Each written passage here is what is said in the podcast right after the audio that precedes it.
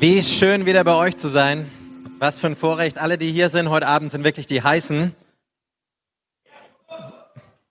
Oder? Also wir haben vor ein paar Wochen, als ich hier war, haben wir gebetet für den Sommer. Er hat es nicht wirklich verstanden. Ich glaube, der Sommer braucht echt Gebet. Und wie auch immer, aber so gut, dass ihr da seid. Schön, dass ihr online dabei seid in der Langen in Ansbach. Schön, dass ihr zugeschaltet habt. Aber einen großen Applaus für alle, die hier sind. Gebt euch mal einen Applaus.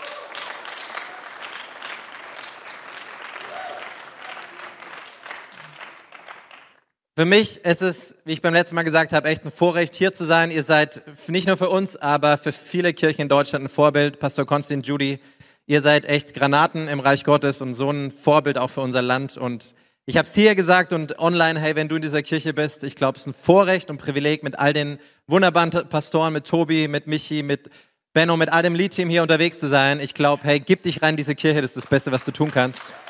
Lasst uns ihnen nochmal echt einen Applaus geben.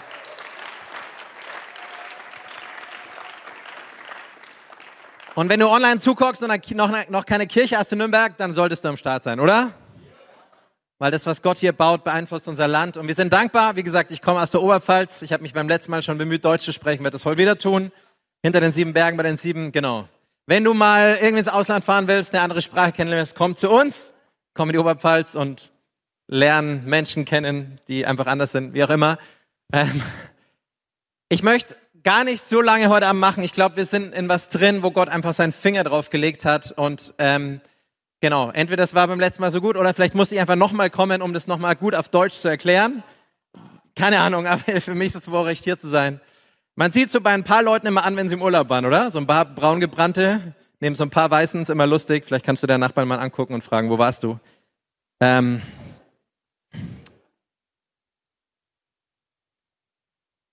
ich habe was nachgelesen. Ich weiß nicht, ob du es wusstest, dass es sieben Arten von Hunger gibt. Keine Ahnung, du, du denkst dir vielleicht, hey, ich bin Mann, ich habe einfach Hunger. Warum brauchen wir jetzt wieder so eine Differenzierung? Das ist, äh, wie auch immer. Es gibt einen Augenhunger, also das, wenn du bunte Verpackungen siehst, hochauflösende Bilder, saftige Burger. Ich weiß nicht, ob jemand noch nicht Abend gegessen hat. Das ist ein Augenhunger, der das in uns hervorruft, oder? Es gibt einen Nasenhunger, also wenn du mal im Kino wieder bist, frisches Popcorn riechst uh, und irgendwelche Gerüche hast, den Schokokuchen von Omi und denkst dir, Irgendjemand gerade Hunger? Das ist der Nasenhunger. Es gibt den Mundhunger, einfach abbeißen, kauen, auf der Zunge zergehen lassen. Das ist zum Beispiel, wenn du schmelzendes Eis isst, krachende Chips, Erdnüsse. Irgendjemand da dabei? Ich weiß nicht, ob du Typ 3 bist. Okay.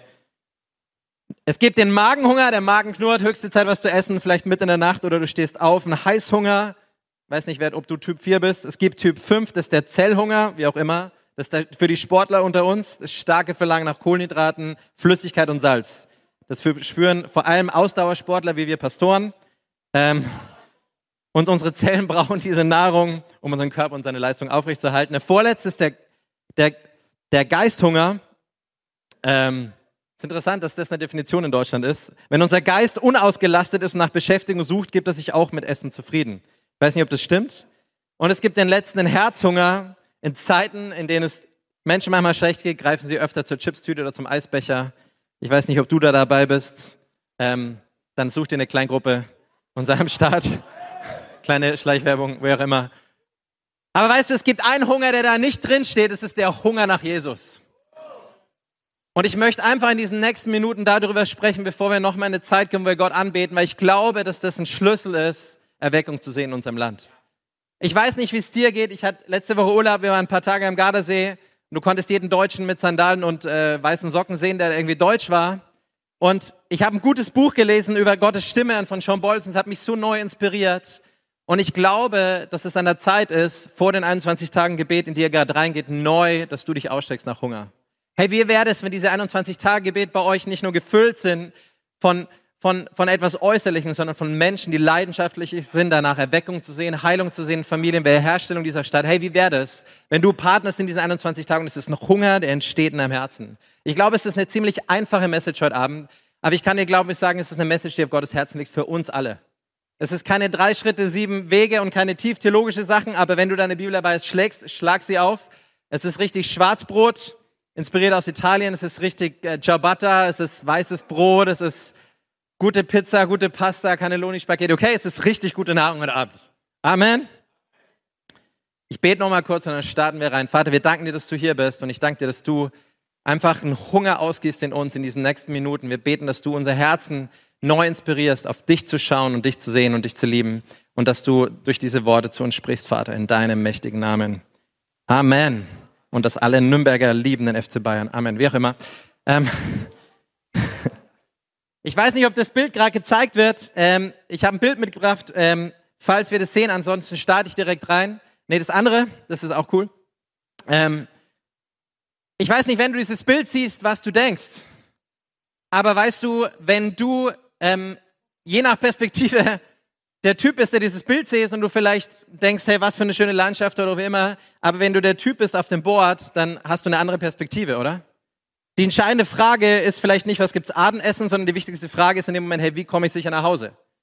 Also die, die Frage ist immer, hat immer mit der Perspektive zu tun. Und ich glaube, Hunger hat damit zu tun, wie unsere Perspektive ist, ausgerichtet ist, wie wir Gott sehen, was der Fokus unseres Lebens ist, was für ein Einstieg.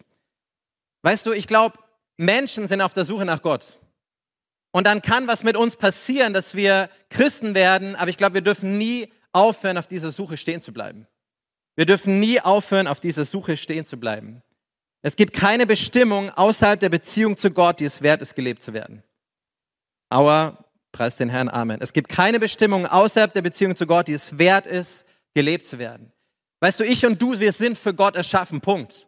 Wir sind aus seinem Herzen erschaffen und er will Beziehung mit uns leben. Ich glaube, wenn wir aufhören zu suchen als Christen, wenn wir irgendwo anfangen stehen zu bleiben, bleiben wir in Identitätskrise. Ich habe ja erzählt, ich komme aus der Oberpfalz, tue mich manchmal schwer mit Deutsch.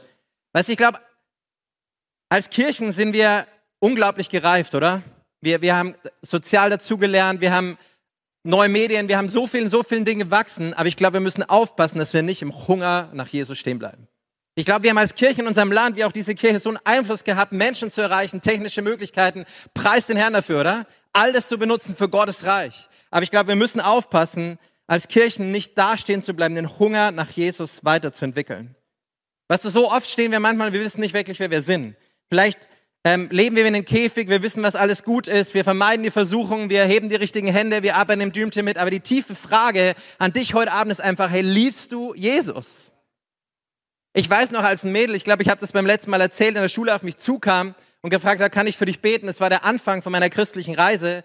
Ich wurde geheilt, dadurch bin ich zum Glauben gekommen und habe irgendwie gemerkt, dass eine Begegnung mit Gott ist, die einen Unterschied macht. Aber die erste Frage, die mir das Mädel damals gestellt hat, war, hey, kennst du Jesus? Und ich habe mir gedacht, Alter, wo, welchen Club bist du? Bist du bei seinem Club? Kennst du Jesus? Ich meine, weißt du, ich bin katholisch aufgewachsen, wir denken, nee, ich bin halt Christ.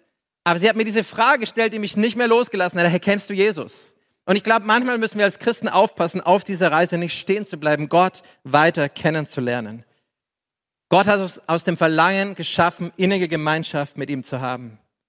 Weißt du, und oft fühlen wir als Christen vielleicht nett und cool und alles ist gut, Du gehst Sonntag in die Church, du arbeitest im richtigen Team, aber wir vergessen, dass es um was viel Tieferes geht. Wir vergessen, dass Menschen ihr ganzes Leben danach, damit verbringen, nach etwas zu suchen, was sie befriedigt, erfüllt und erfreut. Und das Verlangen nach Gott ist eine aufregende Reise, wo ich glaube, auf die wir uns wieder machen dürfen. Weißt du, selbst als Christen, wo wir manchmal aufpassen müssen, mein Haus, mein Auto, mein Boot, meine, weißt du, was ich meine? Ich glaube, wir sind dazu berufen, mit Gott vertraut zu sein, ihn innig zu suchen, ihn leidenschaftlich zu lieben. Es ist unser größtes Vorrecht, unser tiefstes Privileg. Und ich glaube, was unser Land wieder braucht, sind leidenschaftlich verknallte Christen in Jesus, die an ihrer Schule, in ihrem Arbeitsplatz einfach Jesus lieben und sich nicht dafür schämen. Weißt du, wenn Paulus sagt, ich schäme mich fürs Evangelium, ich sagte eigentlich, hey, ich schäme mich für Gott nicht, für diesen Gott, der mich errettet hat, der mich geliebt hat, der meine Seele erfüllt hat mit Freude, der mich durchträgt durch alle Zeit. Ich schäme mich nicht für ihn. Und das ist der Kern unseres Lebens. Wir sind dazu berufen, mit Gott innig vertraut zu sein und ihn von ganzem Herzen, von der Hingabe und Begeisterung zu suchen.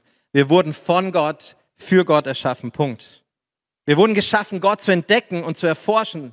Wir wurden für die Ewigkeit geschaffen. Wir werden niemals sterben. Weißt du, ein ewiger Gott hat etwas in uns hineingelebt, was wir nicht mit nicht ewigen Dingen nicht füllen können. Selbst als Christen nicht.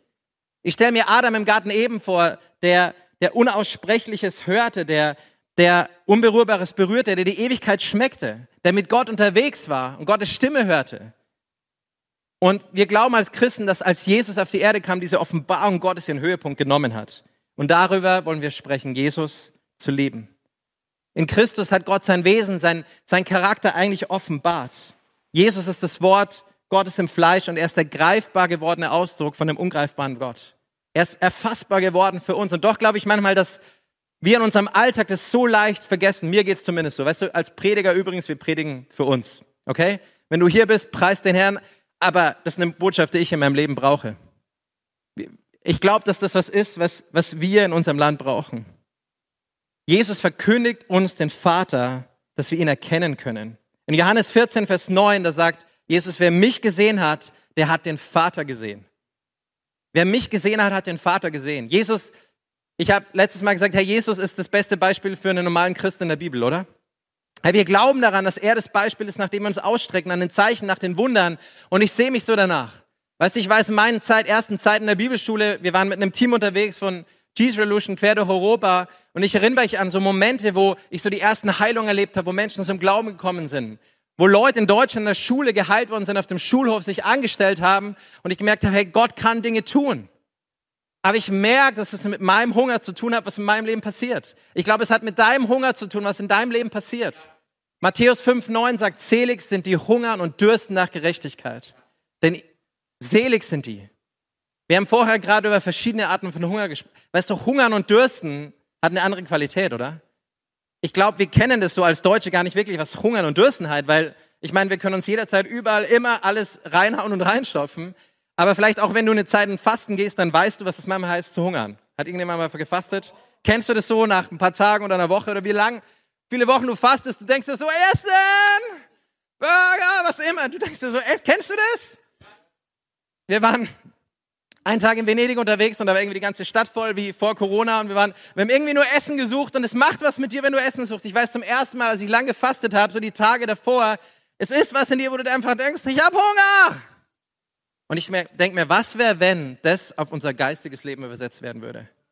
Nicht als eine Tradition, ein Druck, ich muss das jetzt tun. Nicht Gebet, was ein Ausdruck ist von rigider Tradition oder von irgendwas, was ich machen muss, sondern der leidenschaftliche Ausdruck, eine Beziehung mit Gott hungern und dürsten nach Gerechtigkeit. Hey, weißt du, ich wünsche mir das für mein Leben. Ich wünsche mir das für unser Leben, weil ich glaube, das ist der Ausdruck, den Himmel auf die Erde zu bringen. Jesus hat gesagt, ich, ich bin der, der den Vater zeigt. Adam sollte Gottes Herz verstehen und erkennen und aus diesem Verständnis kommen die Erde beherrschen. Das ist unser Auftrag, oder? Das Reich Gottes auf die Erde zu bringen aus einer leidenschaftlichen Liebesbeziehung mit Jesus. Das ist dein und meine Berufung. Wer mich gesehen hat, hat den Vater gesehen, hat Jesus gesagt. Er kam zu uns vom Vater, um uns den Vater zu zeigen. In Johannes 17 ist eines der letzten Gebete, die Jesus ausdrückt. Und da fängt es an, Johannes 17, Vers 1. Vater, die Zeit ist jetzt da, offenbar die Herrlichkeit deines Sohnes, damit der Sohn deine Herrlichkeit offenbart. Also Jesus betet darum, dass die Herrlichkeit von Gott offenbart wird. Und dann sagt er, du hast die Macht über die ganze Menschheit gegeben, Vers 2, damit er allen, die du ihm anvertraut hast, das ewige Leben schenkst. Und jetzt sagt er in Vers 3, und das ewige Leben zu haben heißt, dich zu kennen. Den einzig wahren Gott und den zu kennen, den du gesandt hast, Jesus Christus. Ich sage es nochmal, das ewige Leben zu haben heißt, dich zu kennen, den einzig wahren Gott und den zu kennen, den du gesandt hast, Jesus Christus. Und dann sagt er danach, ich habe das Werk vollendet und deine Herrlichkeit offenbart. Das heißt, die Herrlichkeit Gottes oft zu offenbaren entsteht nur daraus, Gott zu kennen.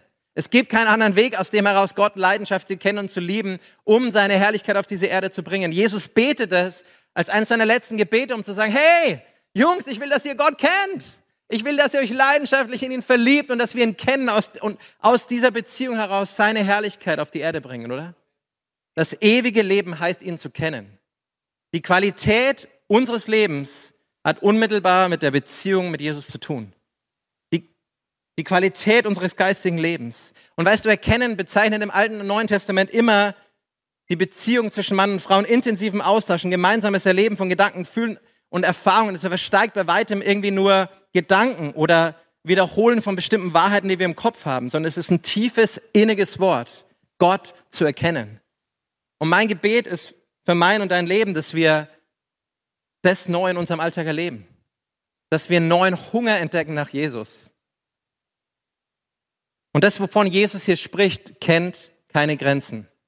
Es beschreibt eine ständig wachsende, beständig an Tiefe zunehmende, innige und lebendige Erkenntnis von Gott. Eine beständig wachsende, beständig an Tiefe zunehmende, innige und lebendige Erkenntnis von Gott. Es geht nicht um irgendwas Zweitklassiges, das schwächliche Menschen brauchen, um irgendwie zu überleben. Kennst du das oft?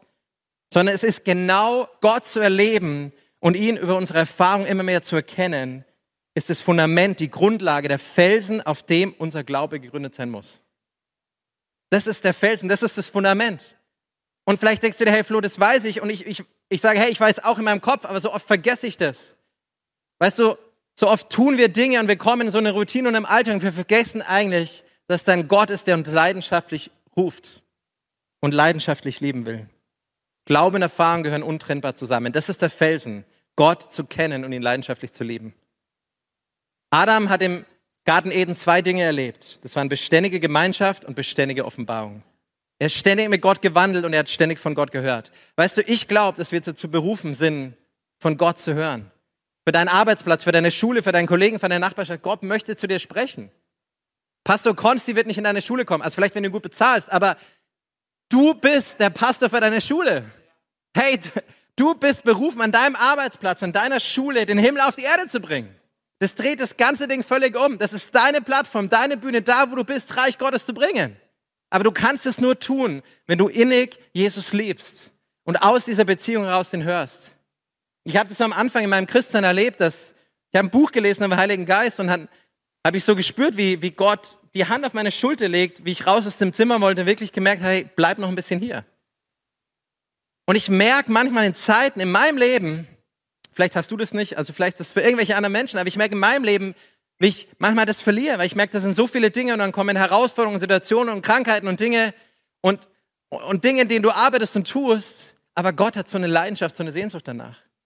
Hey, wann hast du das letzte Mal vor Gott geweint? Wann hatte ich das letzte Mal irgendwie ein Gebet tief berührt? Wann, wann war das letzte Mal was, wo, wo du erlebt hast, dass Gott dich in Staunen versetzt hat? Weißt du, Jesus ist nicht ein netter Buddy, sondern er ist der allmächtige Gott, der König der Könige, der Herr der Herren, der Gott des ganzen Universums. Und es ist das größte Vorrecht, dass wir ihn kennen dürfen. Er ist hier an diesem Ort, aber er ist hier auch in deinem Leben heute Abend, wenn du nach Hause gehst. Du bist ein Christ des offenen Himmels. Ich weiß noch, ich war in der Gemeinde mal zum Predigen und ich war zu früh da und es war echt ein kleines Gemeindegebäude. Und da war eine Frau vor der Gemeinde, die so mit so einer komischen Wünschelroute auf und ab ging. Und ich habe mir gedacht, hey, also die kommt bestimmt nicht aus der Gemeinde, aber vielleicht. Äh, äh. Und ich habe sie gefragt, was machst du? Und sagt so, hey, keine Ahnung, aber ich bin oft hier, weil ich spüre, hier ist Energie. Und ich denke mir so, ernsthaft? Das war in Deutschland. Und ich habe so gesagt, ja, weißt du, ich musste mir irgendwas einfallen lassen, das ist ein Haus des offenen Himmels. Und nachher bin ich da, um im Haus des offenen Himmels zu sprechen. Wenn du möchtest, dann kann ich dir den Vorsteher, Klammer auf der Pastor, Klammer zu, des Haus des offenen Himmels vorstellen. Sie sagt so, oh, krass. Und sie kam mitten in den Gottesdienst. Und ich hörte Leute im Gottesdienst reden, die sagen, hey, weißt du, so Leute sind nicht offen in unserer Stadt und sie haben keinen Hunger. Und ich sagte, hey, da ist eine Frau vor eurer Kirche, die sagt, hier ist Energie. Weißt du, Leute spüren das manchmal da draußen. Die Frage ist, spüren wir das da drinnen? Ich habe beim letzten Mal erzählt, wie wir angefangen haben, so auf Esoterikmessen zu gehen. Wir haben gerade ein Team, das gerade in die Pizza ist, auf so einem Esoterik-Dingsbums. Und preist den Herrn für die Missionsteams, die in die Ukraine gehen und überall hin, oder? Und manchmal ist das so interessant, weil wenn du im Ausland bist, denkst du, dass du das irgendwie mehr erlebst und das spürst.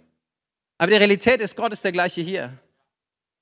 Ich weiß noch, vor einigen Jahren, als ich auf der letzten Evangelisation von Rainer Bonke war und du siehst die Menschenmassen, du siehst die Menschen, die da sind, die noch Hunger haben, die tagelang gereist sind, die da sitzen aus Tränen und das, dann merkst du, hey, das ist Hunger. Du merkst ihren Hunger nach Heilung, nach Wiederherstellung, nach Rettung und du gehst durch die Menge und denkst dir, hey, sie haben Hunger nach Gott. Und du fliegst wieder zurück in unser Land und denkst dir, hey Gott. Aber ich glaube, es hat alles mit dir, mit mir zu tun. Ich glaube, alles ist möglich, wenn wir anfangen, den Hunger zu kultivieren für unsere Familie, für unseren Arbeitsplatz, für unsere Schule, für unsere Church, dann werden wir den Himmel auf Erden sehen, weil es mit direkt und untrennbar mit deinem und meinem Hunger verbunden ist. Adam erlebt im Garten beständige Gemeinschaft und beständige Offenbarung. Weißt, ich habe so krass erlebt, als ich angefangen habe, Christ zu werden, ich habe das so für gebetet, dass Gott und ich habe es in der Bibel gelesen, weil das war das erste, was ich gelesen habe und ich dachte, alles, was in der Bibel ist, ist wahr. Ist übrigens wirklich so. Aber wir vergessen es manchmal, oder? Und dann haben die uns in der Bibelschule gesagt, hey, wir sollen es einfach tun, was da in der Bibel steht, also für die Menschen beten und so weiter, das alles tun.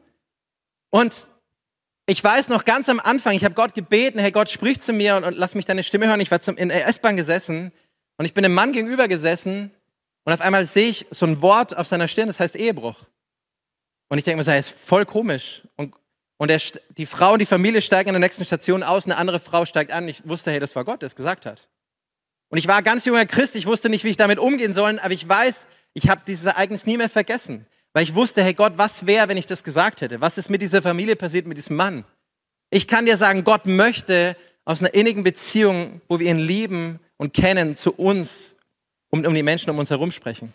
Ich glaube, er möchte Schaden von Menschen abwehren. Ich glaube, er möchte Heilung bringen, Wiederherstellung.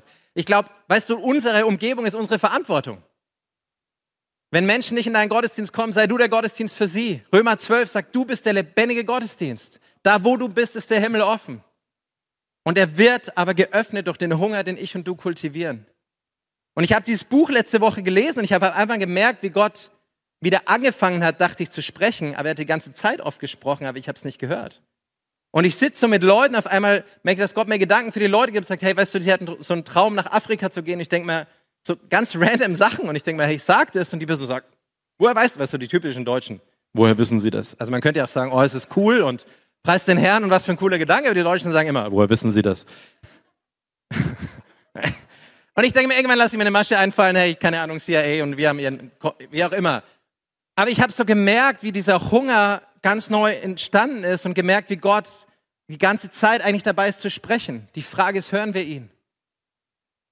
Und ich merke in meinem, deinem Leben, es hat mit unserem Hunger zu tun.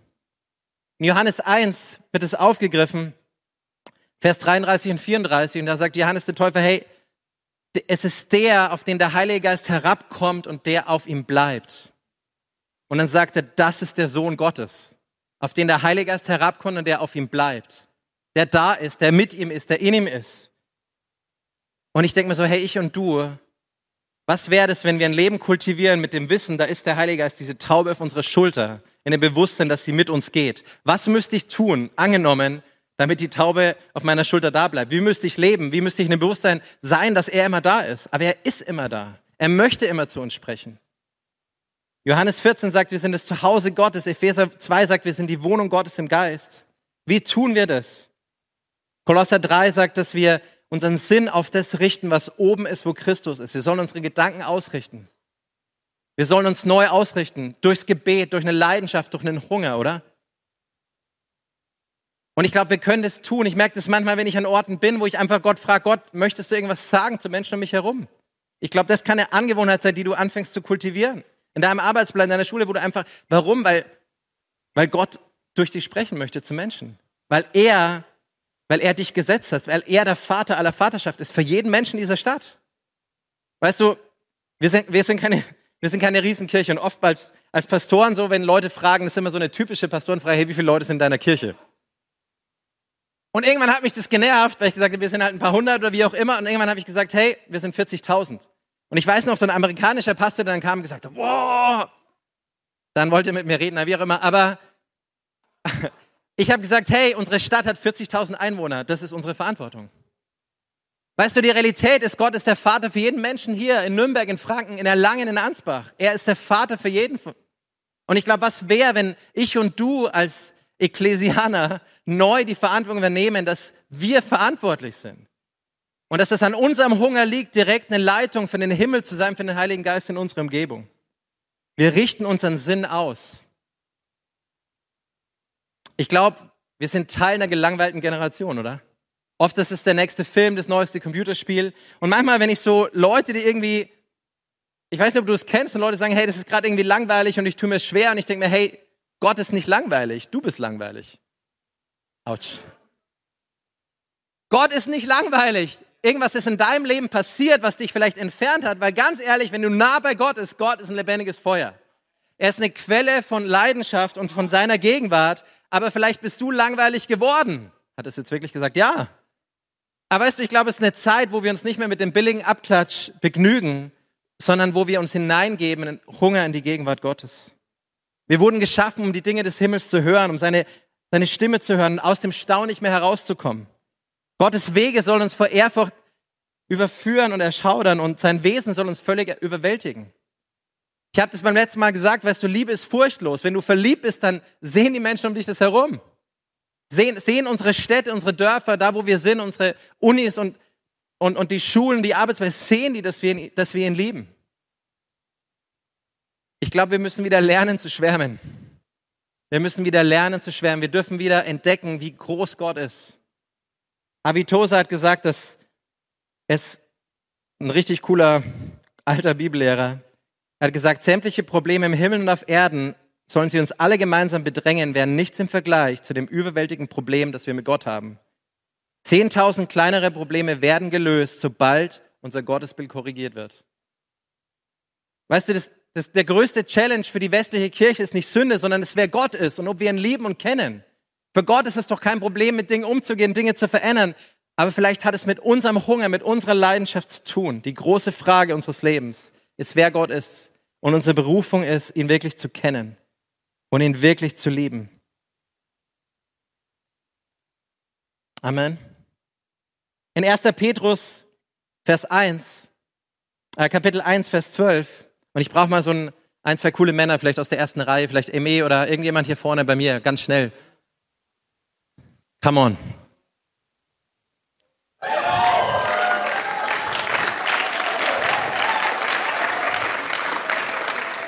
Das ist Benno, wir haben eine Ankündigung zu machen. Nein, Scherz, nein. Ähm,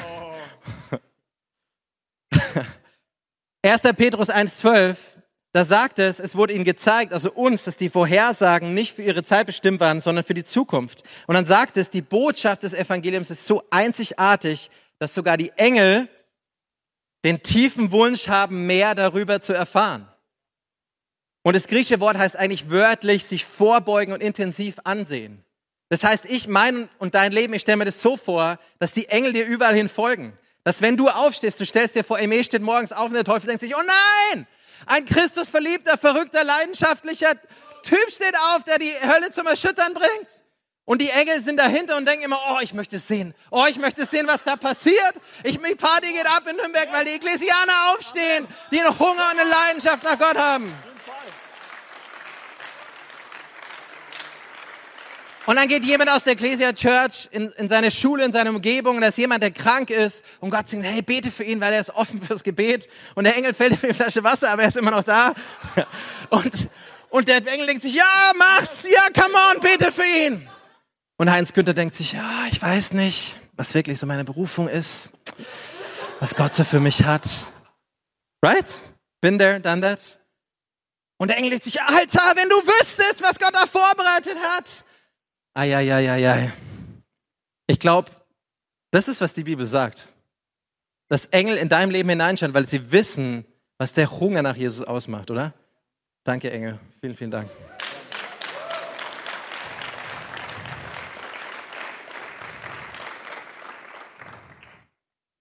Hey, ich überspringe ein paar Verse und bin ziemlich abgekommen, aber ich hoffe, es segnet euch heute Abend. Philippa Kapitel 3, Vers 8 bis 9. Da sagt Paulus, er drückt es eigentlich aus. Habe ich das Licht durcheinander gebracht? Er drückt es eigentlich aus.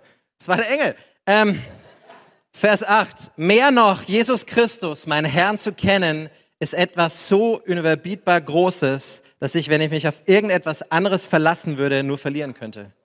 Seinetwegen habe ich alles, was mir früher ein Gewinn zu sein schien, den Rücken gekehrt. Es ist in meinen Augen nichts anderes als Müll. Denn der Gewinn, nach dem ich strebe, ist Christus. Es ist mein tiefster Wunsch, mit ihm verbunden zu sein. Paulus sagt, hey, Jesus zu kennen ist sowas Großes, sowas Gewaltiges, dass wenn ich mich auf irgendwas etwas anderes verlassen würde, nur verlieren könnte. Er sagt, hey, weißt du, wenn wir wirklich verstehen würden, wie groß, wie wunderbar, wie, wie Gott ist, dann würden wir in Staunen fallen, wir würden, irgendwas würde passieren. Deswegen betet Paulus in Epheser 3, er betet für die Augen unseres Herzens, dass sie erleuchtet werden, dass sie die Größe, die Tiefe, die Weite Gottes sehen. 1. Korinther sagt, dass kein Auge je gesehen hat, kein Ohr, Ohr je gehört hat, dass Gott für die bereithält, die ihn lieben. Dass Gott für die bereithält, die ihn lieben. Und ich glaube, weißt du, das ist so sehr Gottes Ausdruck, Gottes Herzens, Herzenswunsch für uns. So sehr lustig das gerade war, es ist so tief in Gottes Herzschlag. Jeremia 31 sagt, sie werden mich allesamt erkennen, die Kleinsten wie die Größten. Und es ist eine eine, eine Berufung, die Gott im Neuen Testament erfüllt hat. Johannes 6, 4, 6, 45 sagt, sie werden alle von Gott gelehrt sein. Jeder, der auf den Vater gehört und von ihm gelernt hat, kommt zu mir. Ich glaube, das ist Gottes Herzschlag so für uns, dass der Hunger in unserem Leben immer weiter zunimmt. Jesus betet in Johannes 17 für uns und er betet in Vers 26, Er betet, dass die Liebe, mit der Gott uns geliebt hat, auch in uns ist und damit Jesus in uns ist. Er betet, dass wir die Liebe Gottes erleben. So wie der Vater den Sohn geliebt hat, liebt er uns. Meine erste von zwei Fragen ist, ich glaube, wir müssen verstehen und es zulassen, dass, was es heißt, dass Gott uns mit dieser unumstößlichen, ewigen Liebe liebt, die der Vater für den Sohn hat und die er für uns hat. So unbeschreibbar, so grenzenlos, so unumstößlich, so, so immerwährend. Das zuzulassen, was die Liebe mit deinem und meinem Leben macht. Du hier in Nürnberg bist in der langen, gerade online zuschaust, diese Liebe verändert unser Leben und diese Liebe ist der Motivator. Und die zweite Frage, was wird passieren, wenn oder wie wird unser Leben aussehen, wenn wir diese Liebe zulassen und wenn wir Gott genauso zurückleben? Wenn wir so verrückt und radikal sind, ihn so zu lieben und das auszudrücken durch unser Leben, was wird sich verändern? Welche Auswirkungen hätte das auf unsere Nachbarschaft, auf unsere Umgebung, wenn wir diese Liebe zulassen in unserem Leben und es genau den Unterschied macht? Ich glaube, es ist der Hunger nach Jesus. Weißt du, ich wünsche mir das für mein Leben. Und ich merke in Situationen, wo ich mich danach ausstrecke, wie sehr Gott kommt und er wirkt. Ich merke, wie Situationen, wo er hineinspricht, Umgebung und Menschenleben verändert werden. Und ich merke so, wie Gott einfach zu Menschen sprechen will. Und was für eine Freude und Abenteuer es ist, Gottes Gegenwart zu übersetzen für unsere Generation. Wenn wir unsere Augen aufrichten, ich möchte das Lobpreisteam gerne nach vorne bitten. Und ich glaube, Gott möchte einen neuen Hunger in uns ausgießen, oder? Er möchte uns zeigen, worum es wirklich geht. Weißt du, ich merke in meinem Leben, je mehr ich Gottes Stimme zulasse, je mehr ich ihm erlaube, da zu sein, desto mehr ist das Leben gefüllt von Abenteuern. Es ist gefüllt von der Hoffnung, die Gott in uns hat und durch uns trägt. Und es, sie lässt sich laufen in einem Lauf, der immer weitergeht. Ich möchte noch einen Vers vorlesen in Matthäus 6. Weißt du, ich glaube, es hat so viel mit dem zu tun, was wir sehen. Die Bibel sagt, dass die Auge des Licht des Leibes ist. Worauf schauen wir?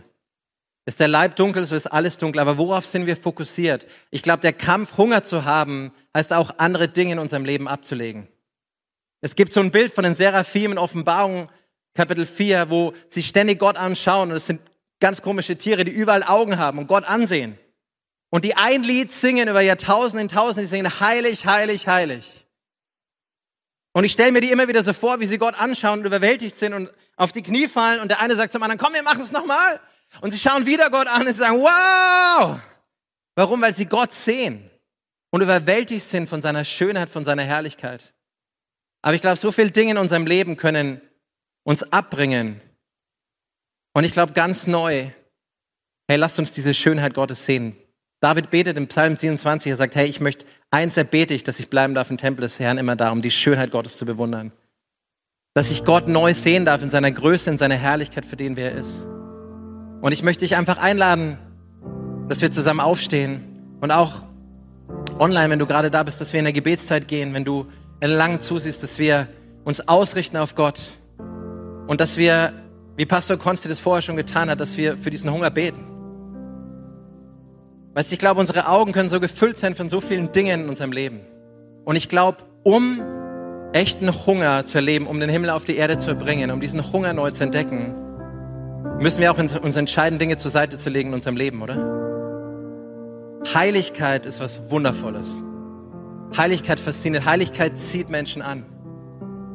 Und weißt du, vielleicht ist es nicht ein Porno, den du geguckt hast, aber vielleicht sind es die fünf Netflix-Filme letzte Woche, die auch nicht dazu geführt haben, dass dein Hunger nach Gott größer wird, oder? Hey, ich glaube, wenn die, die, die brennenden Wesen vor Gott waren, die immer gesungen haben, heilig, heilig, heilig, ich merke in meinem Leben, hey, Heiligkeit ist etwas, was den Hunger Gottes antreibt. Und wie wär's, bevor du in diese Wochen von Gebet gehst, wenn das was ganz Neues ist in deinem Leben, wo du Dinge ablegst, Lasten ablegst, Sünde ablegst, wo du Dinge zur Seite legst und sagst, hey, ich gehe ins Gebet, um frei zu werden, um neuen Hunger zu haben, um Gewohnheiten und Sünden zu brechen, um mich in neuen Jesus zu verlieben. Der beste Weg ist, um frei zu werden, ist, dich in Jesus zu verknallen. Leidenschaftlich ihn zu leben, jeden Tag deines Lebens. Ich merke in meinem Leben, das ist der Motor für Evangelisation, für alles andere, für, für Kühnheit, ist nur, weil Gott es ist. Wir können es nicht aus uns heraus tun. Aber ich merke so, da ist, da ist so ein Hunger. Da ist so ein Hunger in Gottes Herz, der sagt, hey, der, der, der genau dir auf die Schulter klopft und er sagt, komm, komm zu mir, bleib noch ein bisschen wo Beziehung zu Gott, wo Gebet nicht was ist, was du ableisten musst, sondern wo du einfach in seiner Gegenwart bist und sagst, Papa, ich hab dich so lieb. Schließ doch deine Augen da, wo du bist und ich würde gerne noch für dich beten, bevor wir in dieses Lied gehen. Und wenn du sagst heute Abend hierher auch online und sagst, hey komm, ich möchte einen neuen Hunger, dann streck jetzt deine Hände aus nach Gott. Erheb deine Hände und sag Gott, in deinem eigenen Gebet, das du formulierst, drück sie ihm aus und sag Gott, ich möchte einen neuen Hunger. Ich möchte Dinge zur Seite legen und ich möchte es ganz neu erleben. Vater, wir beten ganz neu von Hunger in unserem Leben. Gott, wir wollen Dinge und Lasten zur Seite legen, Gott. Wir wollen, wie Paulus sagt, er sagt, hey, ich lege alles zur Seite und ich möchte mich auf dich ausrichten, Gott. Vater, wir tun Buße, wo Dinge in den Weg gekommen sind. Vater, wir wollen frei werden von Gewohnheiten oder Süchten, wo Dinge da sind. Und das lösen wir in Jesu Namen von jedem Einzelnen. Und ich bete ganz neu für eine Liebe, Gott. Einen Hunger in unserem Geist, Vater, wo Dinge verschüttet geworden sind, wo die Beziehung zu dir verschüttet geworden ist. Wo Dinge reingekommen sind. Dann beten wir ganz neu, Jesus, für eine Heiligkeit in unserem Herzen. Für eine Liebe, Gott, die uns zieht zu dir. Und Gott, wir wollen uns ausrichten auf dich und sagen, heute an diesem Abend, Gott, wir wollen neu brennen für dich, Jesus. Wir wollen neu brennen für unsere Umgebung, für unsere Schule, für unsere Uni. Gott, wir brauchen deine Gegenwart, Gott. Wir brauchen dich, Jesus.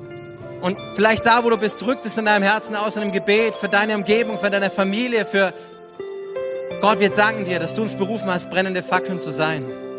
Und dass unser Geist ganz neu in Flammen gesetzt wird. Dass wir nicht hitzebeständig sind, sondern dass wir entflammbar sind in diesem Abend. Und dass eine Begegnung mit Gott alles verändern kann, Gott. Eine Begegnung mit dir, Gott, kann alles verändern. Du sehnst dich nach einer leidenschaftlichen Beziehung mit uns. Du sehnst dich, ein Vater zu seinen Kindern. Und ich bete heute Abend ganz neu, dass wir dein, deine Wunder, deine Schönheit, deine Herrlichkeit ganz neu entdecken. Und dass uns das tiefer in die Begegnung zu dir zieht. Weil wir begeistert sind von diesem Gott, weil wir berührt sind, weil wir bewegt sind in unserem Innern, Gott. Weil wir uns neu in dich verlieben, Gott. Nimm alles weg in unserem Leben, Vater, was das hindert. Und Jesus, wir sagen ganz neu, wir lieben dich von Herzen. Und wir wollen uns neu in dich verlieben. Schütte einen neuen Hunger aus über uns, Gott, in unseren Geist. Zieh uns neu in dein Herz, Vater. Dafür beten wir in Jesu Namen. Lasst uns das Gott im Gebet ausdrücken.